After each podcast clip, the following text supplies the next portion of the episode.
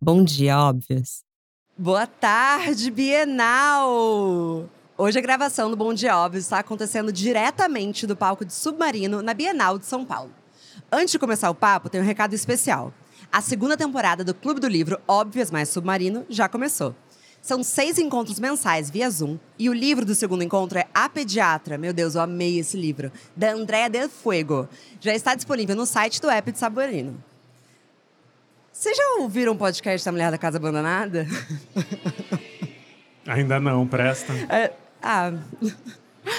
Assunto de 10 entre 10 mesas de bar, salas de espera de dentista e grupos no WhatsApp, o podcast jornalístico A Mulher da Casa Abandonada é o momento. Não à toa é preciso um miligrama de humanidade para se indignar com a história da herdeira paulistana que escravizou uma empregada doméstica nos Estados Unidos e hoje mora com a sua impunidade em uma casa negligenciada no bairro de Gianópolis. Uma obra que gera emoções coletivas em um mundo de segmentações é bem raro. Hoje, entrevisto responsável pelo podcast Fenômeno. Bom dia, Óbvias. Eu sou Marcela Ceribelli, CEO e diretora criativa da Óbvias, e nesse sábado estou ao vivo no estande do Submarino da Bienal do Livro com o jornalista e escritor Chico Felite, que, dentre muitas obras de sucesso, escreveu Ricardo Ivânia sobre o artista de rua conhecido pejorativamente como Fufão da Augusta, A Casa, livro-reportagem sobre a seita de João de Deus, e Ike, Mulher Maravilha. No mundo dos podcasts, ele criou e deu voz a Além do Meme, Isso Está Acontecendo, e, claro, A Mulher da Casa Abandonada. Bem-vindo, Chico. Bom dia, Marcela. Bom dia. Dia óbvio. Chico, como você tá? Como têm sido as emoções das últimas semanas? Eu não sei, eu já não sei mais. Assim, eu te respondo com uma pergunta como eu tô, assim. Porque tá no maior redemoinho profissional da minha vida e tentando apagar pequenos incêndios, mas sem ter noção do todo ainda. Assim, eu tô meio vencendo cada dia e é muito legal, mas o muito legal também é muito. Tem Sim, muita sim. coisa no muito legal, né? Especialmente Então, na internet. É, então eu tô levemente soterrado, mas hoje eu tô bem, porque hoje eu tô longe do meu celular, então eu tô tranquilo, assim, eu tô na intimidade de mil pessoas, assim, que é mais íntimo do que a internet. Um pouco mais de paz. É. Eu citei alguns dos seus trabalhos e definitivamente vários deles atingiram públicos enormes e muito sucesso e sempre nesses bastidores de fenômenos culturais. O que está sendo diferente para você com a Mulher da Casa Abandonada desses outros? Acho que é a reação, assim, porque sei lá, quando viralizou o perfil do Ricardo, que era conhecido como Fofão da Augusta na internet, foi uma onda de amor. As pessoas queriam conhecer o Ricardo e queriam fazer alguma coisa por ele. Agora é uma onda do contrário de amor. E isso é muito complexo, né? Isso é muito complicado porque é a primeira vez que uma coisa que eu escrevo tem uma implicação prática. As pessoas passaram aí na casa abandonada, tá parecendo uma micareta, tá cheia de gente, e a mulher fugiu e, e isso E os é- cachorros foram resgatados. e os cachorros foram resgatados pela Luísa Mel. Meu telefone toca um sábado e eu atendo e falo, oi, é a Luísa Mel. E eu falo, não. Daí eu só falei assim, olha, faz o que você quiser, faz o que você achar justo. Eu não posso fazer parte disso. Daí no dia seguinte o Instituto Luísa Mel entrou e resgatou os cachorros. Eu não sei se é uma ligação que eu gostaria de receber. Eu já olharia para meus cachorros, tipo. Quando que vocês fizeram? Você menos espera. Assim, oi, é a Luísa Mel. Isso não é normal, isso nunca vai ser normal. Isso, eu não normalizo coisas estranhas, assim. Eu li no- na sua entrevista para o Papel Pop que você percebeu que a coisa tinha saído do controle quando você viu um post da Óbvias. Eu queria saber se eu te devo desculpas. Não, imagina, eu acho massa. Eu, eu acho incrível, mas eu acho que tá acontecendo com outra pessoa, assim. Eu olho assim, eu falo, ah, que ótimo que tá acontecendo com ele, que não sou eu. Então é, mas essa é, a melhor excelente. tática. Quando É. começa a atingir muita gente, é dissociar. É, que legal, exatamente. É, é meio criar ali uma, uma divisão, um muro e falar, tipo, ah, tá, isso é legal, mas isso tá acontecendo com o livro ou com o podcast, não comigo. Eu continuo a mesma coisa, eu continuo acordando às 5 e meia da manhã para passear com o cachorro e, Eu e- também. e brigando com meu marido. E é isso, assim, a Eu vida é também. isso, a vida do dia a dia ela é muito singela e ela é sempre a mesma, né? E eu gosto muito dela. Mas uma coisa que eu fiquei muito pensando, porque você falou sobre a empatia, a compaixão, que a história do Ricardo deu na gente. E eu ouvi duas vezes o podcast, porque eu sou das obcecadas, não a ponto de ir para casa, porque eu nunca cogitei isso. Tá. É um, para mim, nota de, hashtag nota de repúdio, Sim. assim, não é completamente impensável. Mas ouvindo de novo foi muito interessante porque o seu tom de voz muda muito ao longo. E para mim ficou muito claro, é, tanto com o Ricardo quanto e por favor, o episódio do Além do Meme do trote da Beth. Que bom que você reconhece, é o meu predileto. É o primeiro e nunca foi desbancado na minha mente. assim. Eu já ouvi umas 20 vezes. Ela não é maravilhosa? Ela é maravilhosa. Eu entro no carro com as pessoas e falo: Você já ouviu esse episódio? Eu posso te fazer uma invejinha? Ah. Eu troco áudio com a Beth até hoje. Eu tenho Não. áudios da Beth falando comigo e falando meu nome até hoje. Nossa, Ela é Tá maravilhosa. bom. Invejona ativada. Mas tanto na Beth quanto com o Ricardo, são esses personagens que a gente conhece na superficialidade. E aí você nos permite entrar na profundidade deles.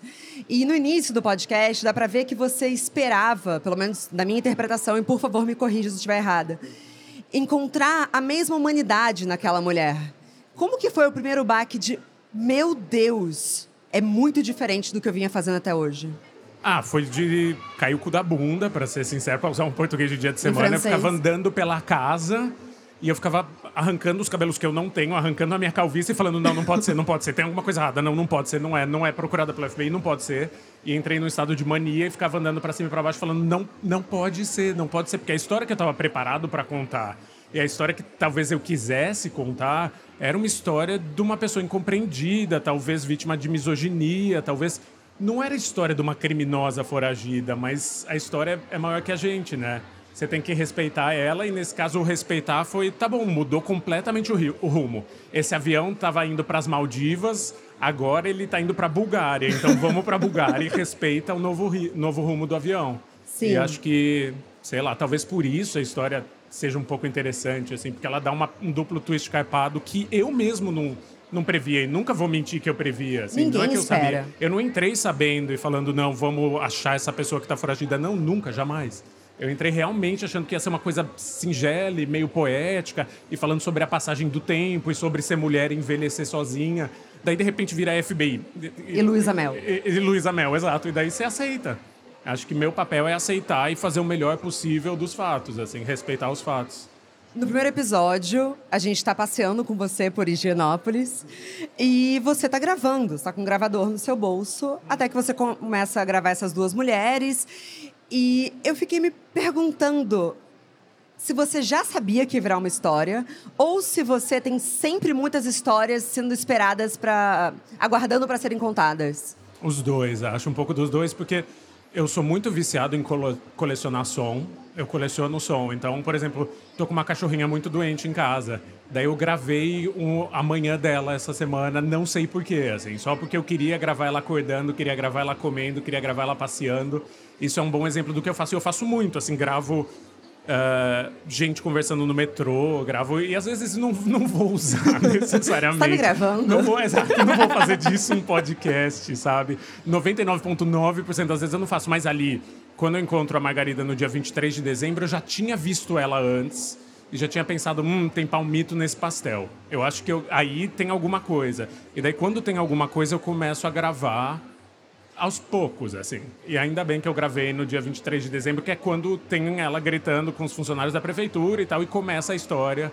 Mas eu já sabia que ela existia um pouco antes, por isso que eu tava gravando. Adoraria gravar tudo da minha vida, mas não, acho que eu gravo uns 2%, 3%. Mas você tem histórias de gaveta que você quer contar ainda? Nossa, como é que tem? É uma planilha que tem, tipo, 200 linhas, assim. Eu vou, desde moleque, desde os 17 anos de idade, eu vou jogando lá coisas que eu quero contar. E uma hora vem, assim. Uma hora vem a oportunidade ou vem o timing. Porque tem história também que depende muito do time pra contar, do momento. Que é tipo, se eu não tivesse encontrado ela na praça e tivesse tido horas de diálogo, não existiria podcast Sim. porque não teria tido contato. Então, calhou de eu estar na cidade, calhou de eu encontrar com ela, e isso permitiu que a história existisse. Uma história que já fazia meses que eu queria contar. Então vamos lá. 23 de dezembro, gravador no bolso. Árvore máfia.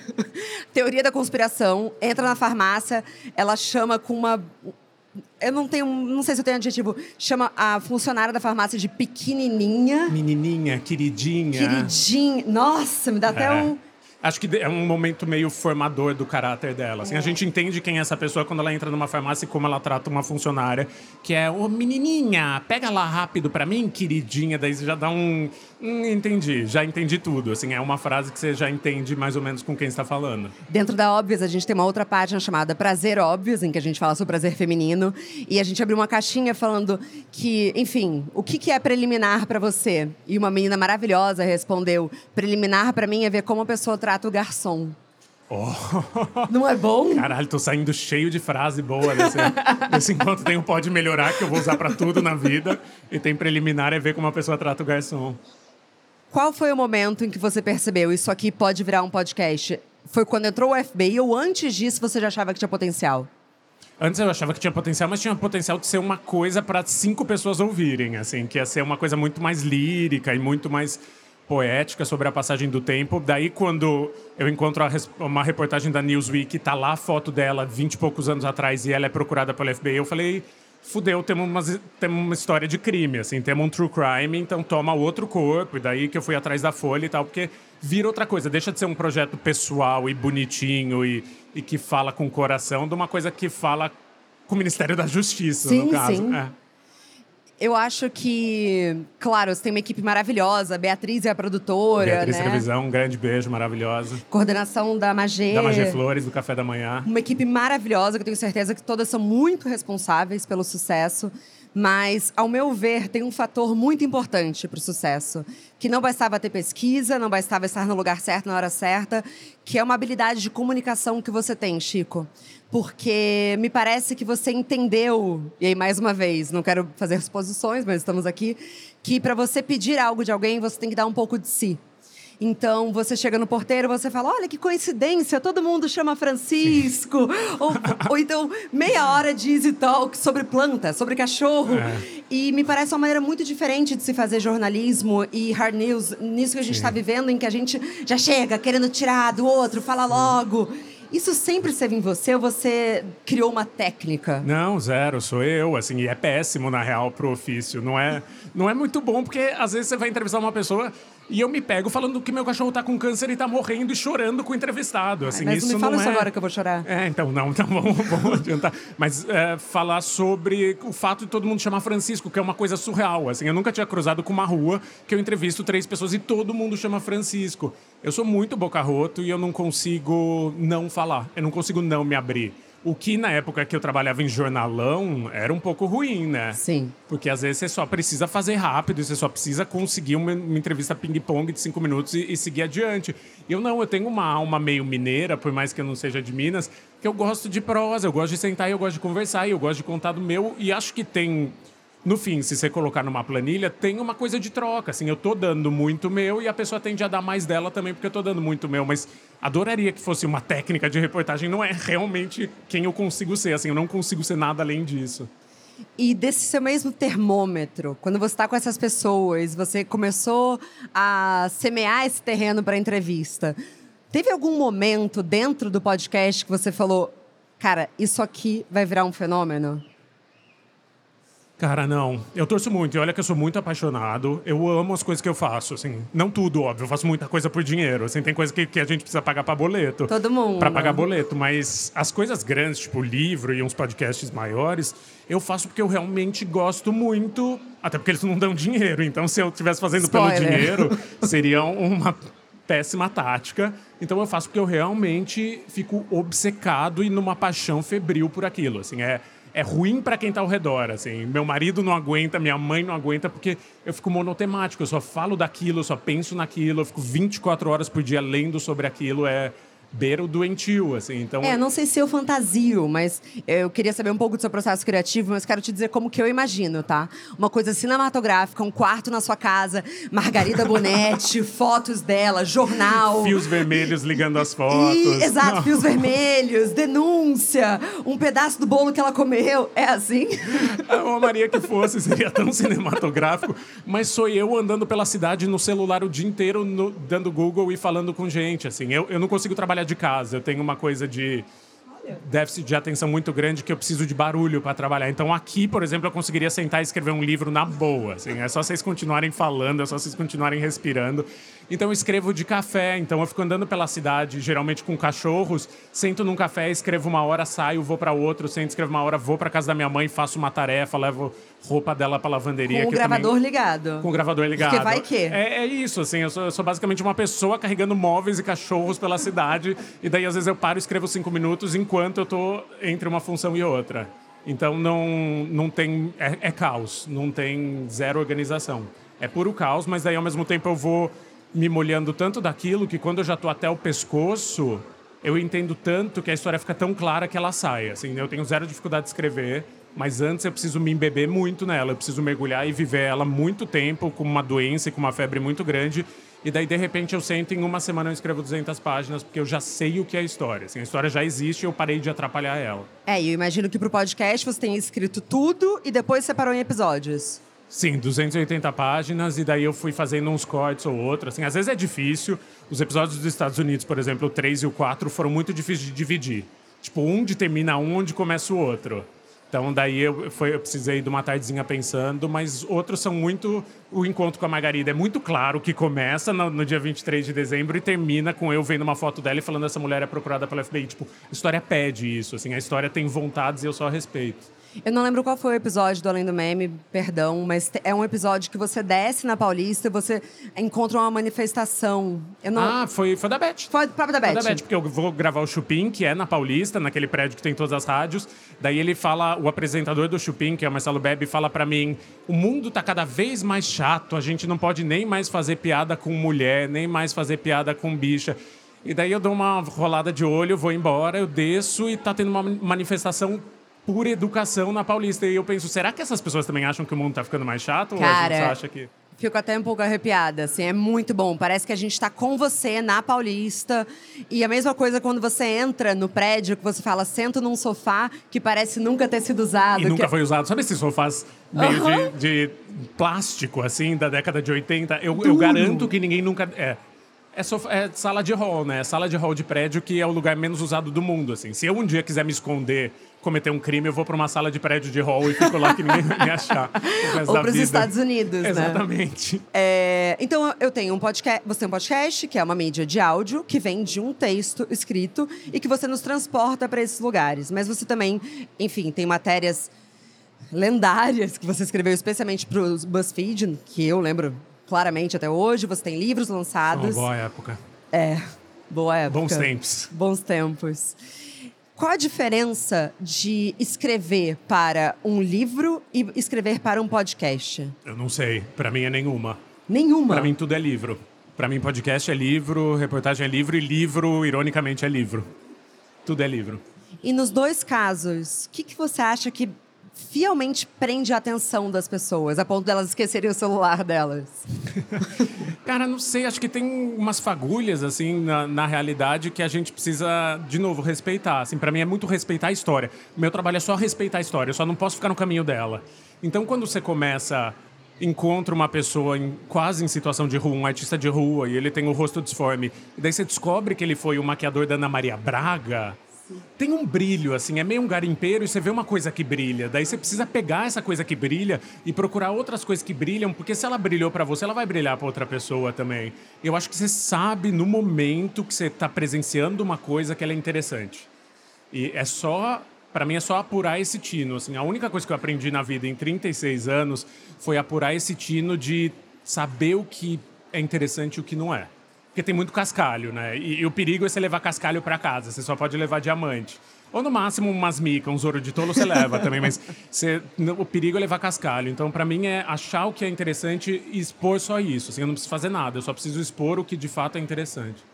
Eu já passo a palavra pra vocês, mas eu tenho uma última pergunta. Eu não tô cavando spoiler, Chico, Eu prometo. adoro todos, eu sou boca rota pra caralho. É? assim. é. Bom, com ou sem spoiler, já sabemos que você teve uma longa entrevista Longa. com a criminosa Margarida. Duas horas. O que a gente pode esperar dessa entrevista? O inesperado. O que você não acha que ela vai dizer é o que ela vai dizer. A ponto de eu ficar exasperado na minha casa. Assim, a ponto do meu marido levantar da cama, que ele tava ouvindo, e falar... É mentira isso, né? É uma atriz que tá falando isso. Tipo, boqueando, assim. Ele sussurrando pra mim, eu no, no telefone, com o telefone no Viva Voz e o gravador. E ele falando...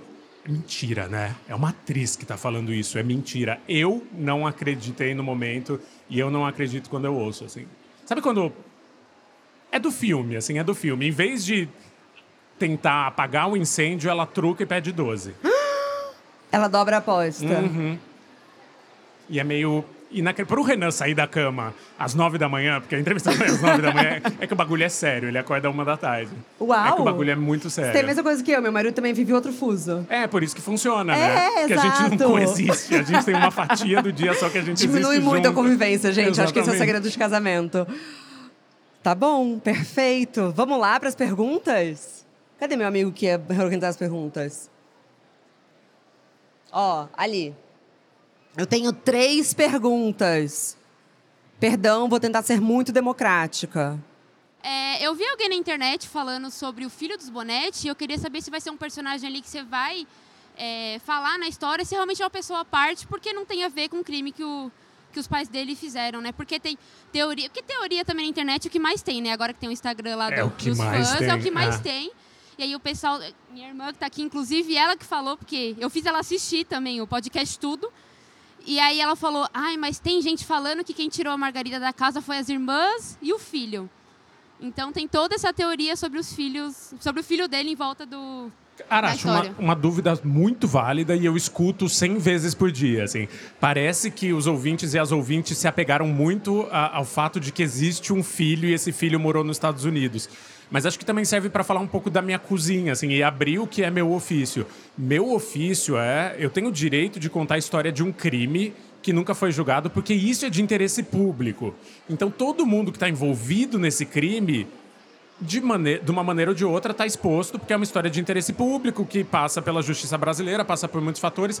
Mas uma criança que morava numa casa onde aconteceu, ocorreu um crime e que nunca foi envolvida num processo, que direito eu tenho de falar da vida dessa pessoa? Eu não tenho direito nenhum. Então, para frustrar um pouco a internet, que eu recebo, juro por Deus, muito, e as pessoas estão pirando no filho, assim. Eu até sei coisa do filho, mas não vai ter coisa do filho, porque se meu pai, que é bastante trambiqueiro, desculpa, pai, for preso um dia, eu não quero ser envolvido na, nas falcatruas dele, sabe? Então, acho que para garantir o direito individual das pessoas de, de ser julgado só pelo que elas cometem, vai ser uma, uma banguelinha nessa história. Oi, tudo bom? Oi, Chico, Irmã. É, no episódio dos Estados Unidos, a amiga da vítima ela fala que é muito da cultura de lá as pessoas não se envolverem. Mas se a gente traz para o recorte, onde em Gianópolis também ninguém se envolveu e todo mundo sabia, aonde que essas culturas de fato se desassemelham uma da outra? Boa Cara, pergunta. Você caçou um spoiler maravilhoso, velho. Eu, eu menti um pouco. Eu omiti, na verdade, eu nunca menti. Já denunciaram ela pro FBI. Você lembra da Mari Muradas, a vizinha que é doula e é cidadã americana? No momento que ela fica sabendo que a Margarida é quem é, ela denuncia pro FBI. Ou seja, ponto pro time dos brasileiros, por mais que ela seja cidadã americana, a gente é brasileiro. Teve muito mais tentativa de interferência e de denúncia no Brasil do que teve no- em Gatesburg, em Maryland. Só que eu deixei isso para contar no próximo episódio, que vai no ar na quarta-feira, porque tem um motivo para isso, que é discutir que porra aconteceu juridicamente nesse caso, assim. Que é um ninho de mafagafa. Assim, o que, que aconteceu que essa pessoa não foi julgada? E daí eu mostro que tem outros casos de Brasil, brasileiros que cometeram crimes em outros países, foram julgados e estão presos. Aqui era para isso ter acontecido. O natural era que isso tivesse acontecido, mas não aconteceu. E respondo a pergunta, por que, que isso não aconteceu? Mas enfim, brasileiros denunciaram, valeu, ponto pra gente, ganhamos dos gringos. Muito bom. Vamos para a última pergunta. Quem tá com o microfone? Oi, Chico, tudo bem? Recentemente você participou do podcast O Milkshake chamado Wanda e você comentou lá que tem pessoas indo na frente da casa abandonada para fazer dancinha numa trend do TikTok. Eu queria saber como está sendo para você lidar com esse público novo que não teve contato com outros trabalhos seus e estão te conhecendo através do TikTok. Cara, eu acho massa. Eu sou meio braços abertos, assim. Eu acho que enquanto mais gente a gente chegar, melhor, assim. A minha ideia e me- meu sonho sempre foi chegar nas pessoas, sempre foi chegar em mais gente possível e que as histórias chegassem. Se a trend do TikTok for fazer a pessoa consumir a história completa ou mais ou menos completa, e nem precisa ser do meu podcast, não tô falando quero clique, não, tá tudo bem, já tá com clique, assim, tá, tá suficiente de play. Mas se for fazer a pessoa se informar e entender que por trás dessa história tem uma discussão maior, que o Brasil é um dos países que ainda mais escraviza pessoas em 2022 e que a gente pode mudar isso, ótimo. Minha preocupação é que isso se esvazie na dancinha, sabe? Que fique só a dancinha e acabou ali. E que vire fantasia de carnaval e que vire filtro de, filtro de Instagram, como de fato virou. É, se isso for só um penduricalho para a gente entender que, que nós estamos tendo uma conversa, que, que, vamos ter essa conversa, pelo amor de Deus. Cara, massa, eu adoro um chantilly, eu adoro uma, uma viadagem, enfim, espero poder, poder usar o termo, pois viado, eu amo. Mas se se resumir ali, daí eu, eu acho um pouco triste e preocupante, assim, porque é pegar uma, uma conversa que talvez a gente pudesse ter agora, e talvez fosse o momento de usar essa energia para ter essa conversa, e usar essa energia para ir na frente de uma casa abandonada, pichar ou gritar ou jogar saco de esterco, como aconteceu, e talvez não fosse por aí o ideal. Não. Tem sentido? Satisfez? Obrigada, foi Eu demais. Muito obrigada pela generosidade. Valeu. Muito obrigada também a você que nos escutou até aqui. Mas a nossa conversa não tem fim. Continuamos semanalmente na nossa newsletter, que você pode se inscrever no www.obvious.cc, no Instagram, arroba e com comentários e sugestões sempre com carinho, no bomdia.obvious.cc. Bom dia, Obvious!